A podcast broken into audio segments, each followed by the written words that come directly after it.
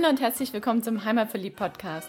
Der Podcast mit den besonderen Tipps für dein Wochenende in Stuttgart, in der Umgebung und auf der Schwäbischen Alb. Hier findest du das Passende zum Abschalten, Kraft tanken, Spaß haben, für Bewegung und Entspannung und Tipps und Tricks, was du alles dafür brauchst. Wir sind Susi und Frank Reiser, deine Hosts für diese Podcast-Episode und wünschen dir viel Spaß beim Reinhören und später beim Aufstöbern des Besonderen. Für die Podcast-Episode 146 sind wir heute an einem ganz besonderen Ort zu Gast. Vielleicht hört man es im Hintergrund. Mäh. Ah, jetzt sind sie gerade alle still und mampfen vor sich hin. Und zwar stehen wir in einem Schafstall, in einem Schafstall in Neidlingen. Und da sind wir nicht alleine, also abgesehen von den ganzen Schafen, sondern haben noch zwei Gäste. Und die Inga Rubens und der Florian Kirchner, die haben ein Start-up gegründet, eine ganz neue Marke, die heißt Altnah. Und da geht es um Merino-Wolle. Und die ganze Geschichte, scharf bejaht es gleich noch im Hintergrund, und die Geschichte zu Altna, die wollen wir jetzt mal genau erfahren. Und vor allen Dingen, wie kommt es von der Wolle am Schaf bis zur Jacke, die der Florian gerade anhat. Aber bevor wir uns da in diesen Produktionsprozess reinstürzen, ihr zwei, schön, dass wir da sein dürfen. Danke Sehr gerne. Und stellt euch doch mal vor, wer seid ihr? Also du hast es ja eben schon gesagt, Inga Robens und Florian Kirchner. Wir wohnen hier in Neidlingen, sind beruflich eigentlich in ganz anderen Bereichen tätig und sind mehr oder weniger zufällig zu Merino-Wolle gekommen. Wollt ihr verraten, was ihr sonst macht? Florian ist äh, Baumpfleger und Imker und ich bin Sozialpädagogin. Beide selbstständig, also schon eigentlich gut ausgelastet und dann habt ihr gedacht, Merino-Wolle, das ist was Tolles. Erzähl mal, wie ist die Geschichte zu Altner? Genau, also wir haben vor drei Jahren haben wir äh, angefangen mit Schafen, mit eigenen Schafen und ähm, dann kam irgendwann der Gedanke, diese Wolle könnte man ja verwerten. Und da war die Überlegung, aus eigener Schafwolle äh, einen Merino-Pullover herzustellen. Und so sind wir dann ins Rennen gegangen. Ehrlicherweise muss man zugeben, dass sich das ganze Ding ein bisschen verselbstständigt hat. Aus so einer anfänglichen Liebhaberei für den privaten Gebrauch entwickelte sich dann irgendwie die Idee, das nicht nur für uns machen zu wollen, vor allen Dingen im Gespräch mit dem Schäfer hier in Neidlingen, mit der Familie Burkhardt. Äh, und wir festgestellt haben, dass wir eigentlich einen ganz tollen Werkstoff haben hier vor Ort, den wir aber gar nicht mehr verarbeiten, weil wir die Merino-Wolle, die wir sonst zu kaufen kriegen in Form von Bekleidung, meistens aus Neuseeland und Australien einführen. Im Grunde für uns nicht nachvollziehbar, aber es ist so. Und der Versuch ist nun, das Ganze mit eigener Ware zu machen ihr habt uns ja im Vorfeld schon erzählt, ihr habt so angefangen mit ein paar Schafe im eigenen Garten und dann habt ihr die Wolle gehabt und wolltet die verarbeiten lassen und dann gemerkt, wenn es schon mal, der Prozess schon mal da ist, warum nicht gleich mehr? Wie kam eigentlich die Verbindung zur Familie Burkhardt zustande? Inga Rubens macht für die Familie Burkhardt die Lämmeraufzucht und unser Sohn Christian hat bei Burkhardts ein Praktikum gemacht ähm, im Schafehüten und daher kennen wir die Burkhardts und weil die Neidlinger sind und wir in Neidlingen wohnen, lag das auf der Hand, dass man hier regional was macht. Wir wussten ja selber auch nicht, dass es so schwierig ist, Wolle überhaupt, ich sag jetzt mal, loszuwerden. Ja, was macht der Schäfer mit seiner Wolle? Wir dachten immer, das ist kein Problem. Der Wollhändler holt es ab und dann wird es verarbeitet. Was da an Problematik dahinter steckt, ähm, das haben wir ja nach und nach erst erfahren. Genau, im Moment kann man sagen, ist die Wolle eigentlich ein Abfallprodukt. Die ganzen Schäfereien sitzen auf ihrer Wolle, weil der Markt äh, kaputt ist. Sehr viel Wolle kommt aus China und ganz viel Wolle kommt aus Neuseeland und Australien. Und für die deutsche Merino-Wolle besteht eigentlich keine, kein Bedarf und keine Notwendigkeit. Und unser Anliegen war es natürlich in Kooperation mit Burkhardt, dass man gesagt hat, wenn wir regional Kleidung herstellen wollen aus dieser Merino-Wolle, dass der Schäfer wieder einen fairen Preis bekommt für sein Produkt Wolle. Denn das Merino-Schaf wurde vor 200, 300 Jahren hier angesiedelt, um damit in der Wollverarbeitung was anfangen zu können und das ist mittlerweile völlig verloren gegangen und da muss man eigentlich wieder hinkommen, denn es ist ein Rohstoff, der wächst bei uns vor der Haustür und ist ein Hightech-Produkt. Es ist ja auch schon lustig, dass wir in einer Gegend wohnen, wo die Tuchindustrie eigentlich ursprünglich auch mal angesiedelt war. Also hier auf der Alp hat sich alles um die Merino-Wolle gedreht aber eben vor 200, 300 Jahren. Und das ist völlig verloren gegangen. Wir haben hier kaum noch weiter verarbeitende Betriebe. Wir hatten ganz große Probleme, eine Tuchfabrik zu finden. Alles ist eigentlich weg. Aber die Schafe sind teilweise ja schon noch da. Genau, und werden zur Landschaftspflege eingesetzt. Das ist ja auch super. Aber die Wolle wird nicht mehr genutzt. Und das Scheren eines Schafes ist mittlerweile teurer als das, was man mit der Wolle wieder erwirtschaften kann. Also vor 20 oder 30 Jahren haben die Schäfer noch von der Wolle gelebt und mittlerweile leben sie eigentlich nur noch von den Subventionen, weil der Wollpreis und auch der Fleischpreis im Keller ist. Wollen wir vielleicht mal noch was zum Thema Scheren überhaupt sagen? Wir haben ja so im Vorfeld gelernt, dass die, früher war jetzt ja viel mehr verbreitet, dass die Schäfer im Winter dann von der rauen Alp eher vielleicht Richtung Bodensee oder so gezogen sind, wo die Schafe halt im Winter auch noch draußen sein konnten. Jetzt müssen sie im Winter, mehr oder weniger müssen in den Stall, weil es halt von der, von der Wanderung gar nicht mehr funktioniert und weil es auch die, die Wiesen nicht mehr gibt, die im Winter abgeweidet werden müssen. Somit sind die Schafe im Winter im Stall und schwitzen einfach, wenn man sie nicht scheren würde. So ist es genau. Also das Scheren ist ja eine notwendige Sache und wir sind hier in der komfortablen Situation, dass die Schafe den Sommer über draußen leben äh, können. Und wenn sie dann in den Stall reinkommen, werden sie gleich geschoren, eben damit sie nicht schwitzen. Und die Wolle ist so sauber, das ist ein ganz großer Vorteil gegenüber der Wolle von Schafen, die im Stall gehalten werden, weil sie einfach nur wenig verdreckt ist. Deswegen freuen wir uns, dass die jetzt gerade erst von der Wiese reingekommen sind und wir per se mal ganz saubere Wolle bekommen. Dann lass mal genau in das Thema jetzt einsteigen. Wir haben danklich das Schaf geschoren. Wie viel Wolle gibt ein Schaf? Wir rechnen mit ungefähr vier Kilo Wolle pro Schaf. Wobei man davon ausgehen muss, dass äh, die Hälfte allein schon verschwindet nach dem Waschen der Wolle. Die Auswaschungen von Dreck, von Fett und so bedeuten einfach ähm, einen Gewichtsverlust, äh, sodass man sagen kann, 100 Kilo Rohwolle ergibt ungefähr 50 Kilo Wolle, die weiterverarbeitet werden kann. Und eure Wolle geht dann zum Waschen ja jetzt nicht hier nach, nebenan in eine Wäscherei? Genau, es gibt in Deutschland eigentlich keine einzige große Wollwäscherei mehr. Die Umweltauflagen und Wirtschaftlichkeit ist in Deutschland nicht mehr gegeben und die Umweltauflagen sind zu groß. Es gibt ähm, Wollwäschereien in Österreich, in Polen und äh, Richtung Belgien und wir haben das Ötztal gewählt. Das ist der nächste Weg von uns und unsere Wolle geht von Neidlingen. Entweder wir fahren sie direkt hin oder sie geht per Spedition ins Ötztal. Dort wird sie dann gewaschen? Und? Dort wird sie gewaschen und da wird sie dann wieder verpackt und geht dann nach Forst an der Lausitz bei Cottbus oben, wo sie weiterverarbeitet wird. Da wird sie kardiert. Wenn wir das Kardieren mal erklären, also wir haben uns das letztes Jahr mal auf der Schöne gut zeigen lassen, aber vorher wusste ich mit dem Begriff gar nichts anzufangen. Im Grunde ist es Kardieren das Kämmen der Wolle. Es ist wichtig, dass die Wollfasern in eine Richtung liegen, damit wir nachher äh, die Wolle entweder zu Garn verspinnen können, ja in jedem Fall zu Garn verspinnen können und dann weiter äh, zum Weben oder zum Stricken geben können. Danach liegt die Wolle in so einem ganz feinen Vlies und die Wollfasern liegen alle in eine Richtung. Und das passiert in der Lausitz? Das passiert in der Lausitz, genau. Und wie geht es dann weiter? Je nachdem, was wir mit der Wolle vorhaben. Unsere Jacken und Westen bestehen aus Lodenstoff, Lodenstoff hört sich so ein bisschen altbacken an, aber es gibt ganz viele verschiedene Arten von Loden. Ich glaube, zehn verschiedene Arten von Loden. Wir lassen ähm, das Garn dann eben verweben und dann wird es noch gewalkt. Und je nachdem, wie man das eben im Balkprozess bearbeitet, entsteht ein festerer oder ein flauschigerer Stoff, der dann zu unseren Jacken vernäht wird. Also der Stoff kommt dann aus der Lausitz? Nach Tirschenreuth in der Oberpfalz. Ah, und dort passiert dann was?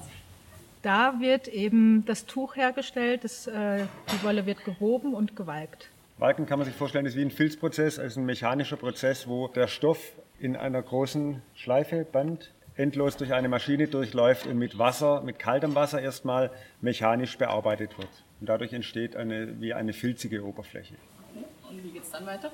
Wenn dann das Tuch hergestellt ist, verpacken, verpackt die Tuchfabrik Mehler das und dann wird das Tuch auf der Rolle nach Burladingen geschickt und in Burladingen haben wir eine Näherei, die für uns die Jacken und Westen oder unsere Produkte nähen. Summa summarum kann man sagen, das sind schon Wege, die die Wolle von Neidlingen aus zurücklegt. Aber wir haben es verglichen, denn unser Anliegen ist ja schon, möglichst regional zu produzieren. Wir wollen nicht, im Grunde wollen wir so wenig Wege wie möglich haben. Unsere Wolle fährt 1780 Kilometer, wir haben es genau ausgerechnet.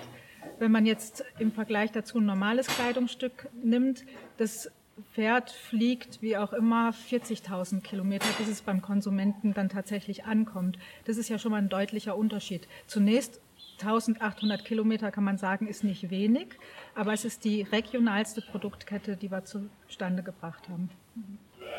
Wenn es nicht mehr so viele Firmen gibt, wo das die entsprechende Bearbeitung zur Verfügung stellt, dann muss man halt die nehmen, wo am nächsten da sind.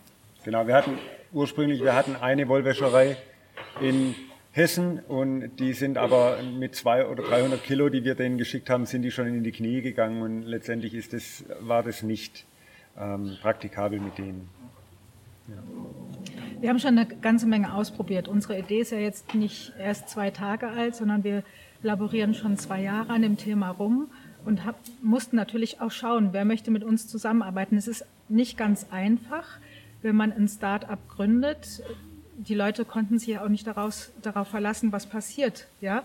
Also machen wir das weiter, man muss sich kennenlernen, das hat schon alles ziemlich viel Zeit gebraucht auch. Wir haben jetzt bislang von dem Stoff an sich gesprochen und von der Wolle. An so einer Weste ist ja noch mehr dran, da hängt ja noch wesentlich mehr Hirnschmalz in dem Kleidungsstück. Das stimmt. Ursprünglich sind wir davon ausgegangen, wir hatten eigentlich ganz genaue Vorstellungen, was wir zunächst mal herstellen wollen und dachten auch ein Schnitt zum Beispiel, das ist gar kein Problem, das kriegen wir schon irgendwie hin, mussten dann aber feststellen, dass man auch Schnitte nicht einfach aus dem Bauch heraus machen kann, sondern dass man da Fachfrauen und Fachmänner braucht, Direktrisen, die einen Schnitt entwickeln, um möglichen Patenten, die es schon auf bestimmte Details gibt, aus dem Weg zu gehen. Das wäre dann letztendlich fast noch teuer geworden. Deswegen haben wir da eben auch noch eine Direktrice, die mit uns zusammenarbeitet und noch diverses Zubehör an den Jacken und äh, Westen, von dem wir vorher nicht dachten, dass es so kompliziert werden würde, etwas zu finden. Also zum Beispiel unsere Reißverschlüsse. Für uns war klar, wir wollen hochwertige Reißverschlüsse, wir wollen gerne Reißverschlüsse aus Metall und nicht aus Plastik. Aber auch da muss man erstmal jemanden finden, der sowas herstellt, der es in Deutschland herstellt und ein Produkt herstellt, was uns dann auch noch gefällt. Und das habt ihr jetzt gefunden? Das haben wir Gott sei Dank gefunden. Ja, im Grunde kann man sagen, nicht, dass man es tun wollte, aber unsere Jacke, wenn man den Reißverschluss rausnimmt, könnte man sie kompostieren. Es ist nichts dran, was nicht Natur ist. Gut. Nicht, dass wir das wollten, aber es gibt ja Firmen, die damit werben, dass ihre Kleidungsstücke kompostierbar sind. Thema Credit to Credit könntet ihr euch dann sozusagen, ja. abgesehen vom Reißverschluss, auch draufschreiben. Ja, auf alle Fälle. Spannend. Und jetzt ist es ja gerade so weit, dass man eure Jacken auch erwerben kann. Die kann man bestellen. Auf unserer Homepage haben wir ein Bestellformular eingerichtet. Da kann man sich anschauen, was man gerne hätte und kann es dann online auch bestellen. Genau. Oder auf der Homepage ist eine Telefonnummer. Man kann entweder per Telefon oder auch äh, per E-Mail mit uns in Kontakt treten und gerne vor Ort in Neitlingen in unserem Showroom die Jacken anprobieren und käuflich erwerben. Okay, Inga geht jetzt gerade weg, weil sie lachen muss ohne Ende. Macht ihr das dann auch hier im Schafstall? Nein, ich mache nicht im Schafstall. Wir haben, wir haben einen Raum, wo man die Jacken anprobieren kann. Genau. Das ist so ein kleiner Ausstellungsraum. Ja. Ich habe nur deswegen so gelacht, weil es so lustig ist. Wer hätte gedacht, dass wir, äh, oder vor zwei Jahren gedacht, was wir hier machen. Es ist schon eigentlich ziemlich witzig. Kann man sich schon mal auf die Schulter klopfen. Danke. Ja. Und wenn dann mal dieses ganze Thema Corona es wieder zulässt, dann findet man euch und trifft man euch auch auf Messen, zum Beispiel wie die Schön und Gut. Ja. Und bestimmt diverse andere Messen, die regelmäßig stattfinden, oder? Hoffentlich, ja. Das hatten wir für dieses Jahr eigentlich schon geplant und wir sind ein bisschen traurig, denn das, was wir wirklich gerne machen, ist auch Leute kennenlernen. Wir sind, denke ich, schon eher die Netzwerker und das ist dieses Jahr alles ausgefallen. Das, so, das finde ich wirklich schade.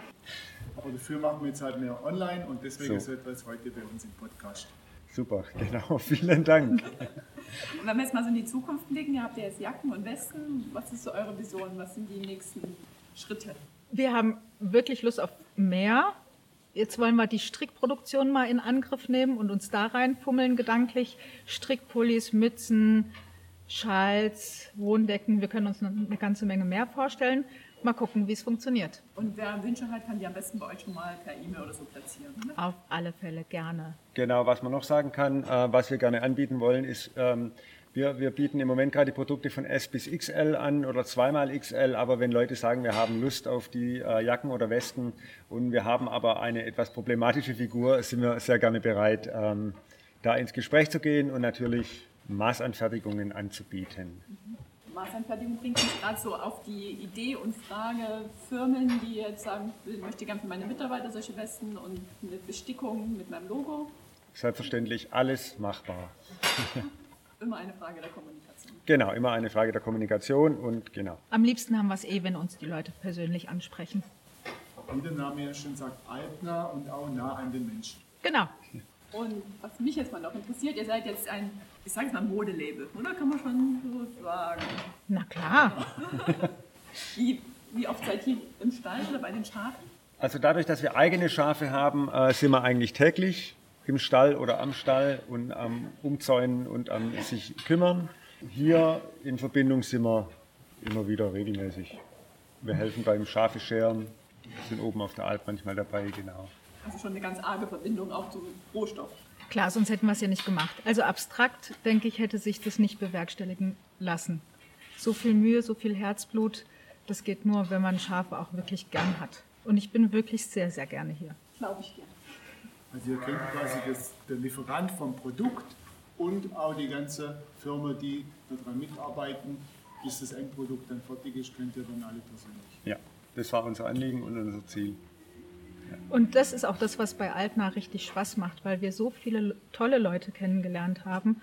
Ob das die Tuchfabrik ist, ob das die Burkhardt sind, ob das die Menschen in der Näherei sind. Es sind alles irgendwie außergewöhnliche Leute, die mit viel Spaß dran sind.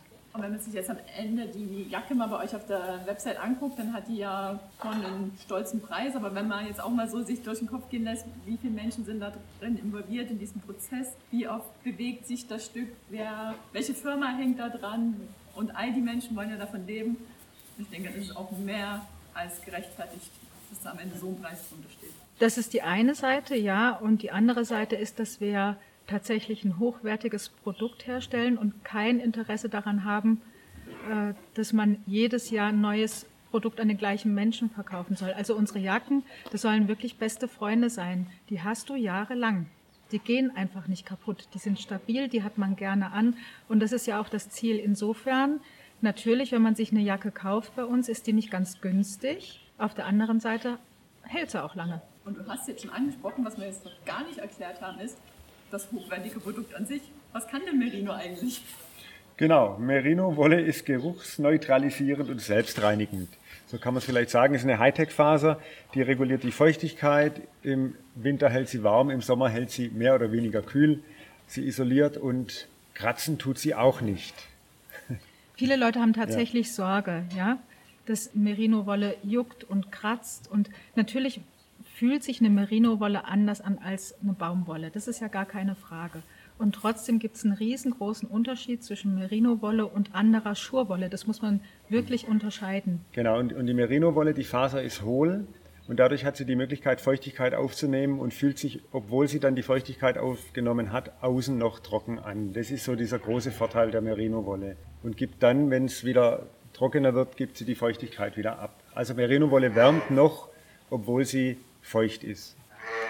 Deswegen hypt man Merino-Wolle ja gerade so im Outdoor-Bereich. Das hat schon seine Berechtigung. Ja? Witzigerweise wird mehr Unterwäsche gemacht mit Merino-Wolle als äh, Jacken oder Westen oder Pullover. Was sind so die typischen Situationen, wo man eure Jacke trägt oder eure Weste? Wir wünschen uns eigentlich alles. Die Jacke, die alles kann. Florian hat sie gerne zum Arbeiten an und das schon seit geraumer Zeit und fühlt sich da total wohl drin. Ich ziehe die Jacke nicht zum Arbeiten an, sondern gehe damit in die Stadt. Ja? Das ist, glaube ich, eine Jacke, die ist vom Schnitt und von der Optik so, dass man sie für ganz vieles gebrauchen kann. Also ich denke, die, die Jacke ist vielleicht eher auch Alltag oder ein bisschen was Schickeres und die Weste ist so eher im Outdoor-Bereich anzusiedeln oder auf der Arbeit oder auch schick. Ein Multifunktionstool. Also die Weste sehe ich als Multifunktionstool. Die ist, ihr habt die im Gebirge angehabt. Äh, ich hatte die, habe die regelmäßig jetzt in der Baumpflege an. Perfekt. Sie hat für Männer ordentlich Taschen mit Reißverschluss. Genau. Gut, was reingeht. Ja. Und ist einfach schlicht und zeitlos im Design. Genau. Das sollte sie sein. Wenn du die, so eine Jacke kaufst, dann kaufst du dir die eben nicht nur für das Jahr 2020 oder für die Wintersaison 2021, sondern dann möchtest du, dass die so aussieht, dass du sie in fünf Jahren auch noch tragen kannst. Aus heutiger Sicht würde ich sagen, passt. Es ist ja mit Mode immer so, man denkt ja heute Ja, ja. und dann kann man lange tragen. Ja gut, letztendlich gibt es die äh, in, in drei Farben dann. Und was Farbwünsche angeht, in, in Zukunft muss man schauen, da muss man sicherlich mit der Mode gehen, aber wir haben es in Graphit, wir haben es in Taupe und dann kommt noch eine Ladung mit brauner Merino-Wolle. Das war eigentlich ganz ursprünglich auch der Gedanke, dass man gesagt hat, die braune Merino-Wolle ist ein absolutes Abfallprodukt, da zahlt gar niemand irgendwas dafür. Wir machen aus brauner Merino-Wolle Jacken und Pullover. Aber diese Ladung der braunen Merino-Wolle ist unterwegs und von uns, die hat noch gar niemand gesehen. Wir wissen nicht, wie die braunen Jacken oder wie der braune Stoff aussieht. Aber wenn sie dann kommt, dann schlägt es bestimmt richtig ein. Als Limited Edition. Ja, jetzt mal noch so ganz als Laie gefragt. Wir stehen ja jetzt hier mit hauptsächlich weißen Schafen. Du sprichst jetzt von Braun, Anthrazit und Taube. In, welchem Kleidungsstück ist jetzt die weiße Wolle drin? Witzigerweise in Graphit. Das ist die einzige Wolle, die wir haben färben lassen. Die taubefarbene, der taubefarbene Stoff und der braune Stoff, die sind naturbelassen. Es gibt sehr wohl in der Herde immer schwarze oder braune Schafe. Eigentlich sind die Schafe, wenn du sie anschaust, im geschorenen Zustand sind sie schwarz. Die, ihre Wolle ist aber eine braune Wolle. Also eigentlich, wenn wir von schwarzen Schafen sprechen, ist es gar nicht korrekt, weil deren Wolle braun ist. Und Taupe ist eine Mischung aus der weißen Wolle und aus der braunen Wolle. Auch eine Limited Edition. Auch Ja. eine Limited Edition. Ja, gibt's, man muss ehrlich sagen, gibt es nicht viel, denn die Zucht geht dahin, dass man sagt, man möchte die dunklen eigentlich aus, rauszüchten. Da man für die schwarze Wolle gar kein, gar kein Geld bekommt. Jetzt unsere kleine private Herde besteht eigentlich zu 90 Prozent aus schwarzen oder braunen Merinos.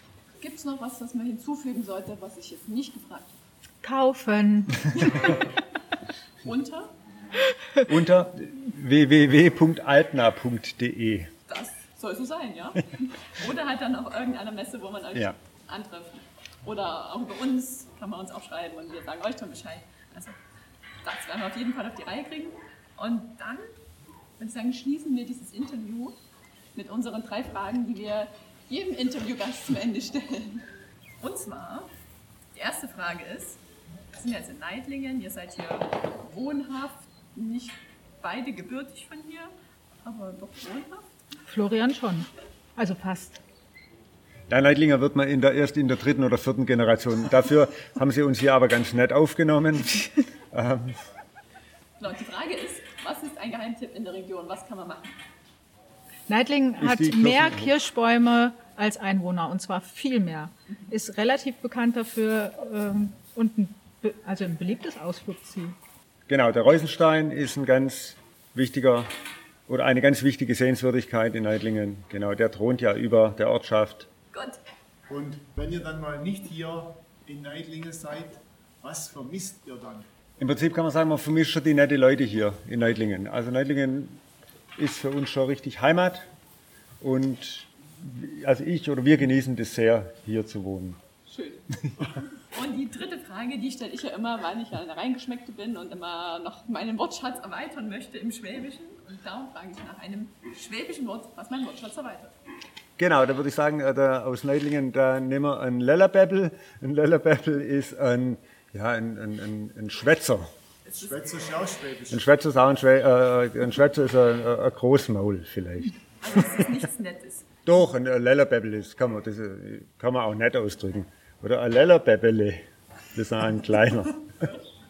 Also ein sy- sympathischer Schwätzer. Ein sympathischer Schwätzer ist ein Lellerbeppel, ja. Gibt es unsympathische Schwaben? Nein. Das Wort zum Schluss. Vielen Dank, dass wir hier sein dürfen. Ja, Danke, wir- dass ihr wir- euch vorgestellt habt. Euch herzlichen Ja, Dank fürs vielen, Kommen. vielen Dank. Ja. Und dann wünschen wir euch noch ganz viel Erfolg mit eurem Start-up, dass es noch viel Merino-Wolle-Kleidung hier auf der Alp gibt und auch die Schäferei wieder mehr geschätzt wird und auch all die Produkte, die das Schaf gibt. Wir hoffen das auch. Dankeschön. Ja, vielen Dank.